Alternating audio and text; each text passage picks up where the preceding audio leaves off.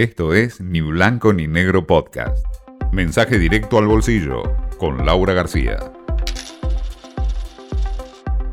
La idea del gobierno es que esta medida ya traiga alivio el, el mes que viene o a fin de mes cuando se cobren los salarios de junio y cuando se cobre también el medio aguinaldo. Esta es una, una reforma que planteó el oficialismo que busca fundamentalmente sacar del impuesto a las ganancias a una cantidad de trabajadores y trabajadores que habían sido incluidos en los últimos años.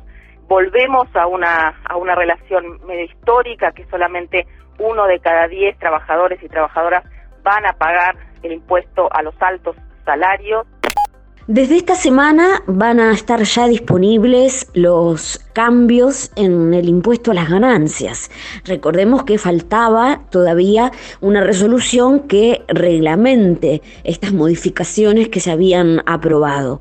Así lo comunicó mm, quien dirige el organismo, Mercedes Marco del Pont, quien aseguró además que va a beneficiar a una masa de trabajadores en dependencia que alcanza 1,2 millones. Según la funcionaria, el gobierno trabajó contra el reloj en esta reglamentación porque su intención es generar alivio en fin de mes y sobre todo el pago del medio aguinaldo. La idea en mente es claramente aliviar un poco eh, el bolsillo de la clase media, clase media baja, tan golpeada.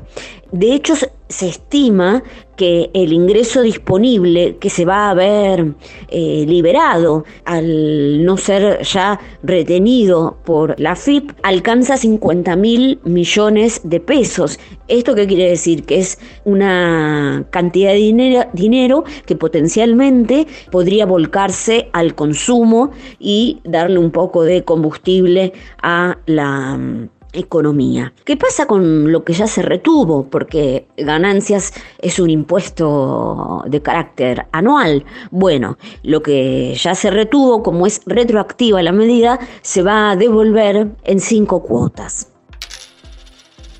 Y algunos datitos sobre inflación para amargarnos un poco. Un informe señala que la tasa de inflación minorista de alimentos y bebidas ya pasó del 3% el año pasado a 4,4% este año. Si miramos un conjunto de países de la región, la, mayor parte de hecho, ese promedio eh, pasó de 0,5 a 0,4.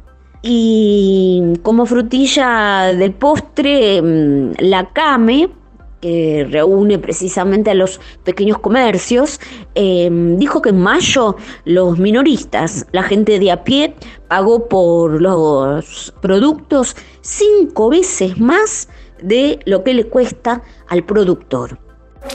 Esto fue Ni Blanco ni Negro Podcast.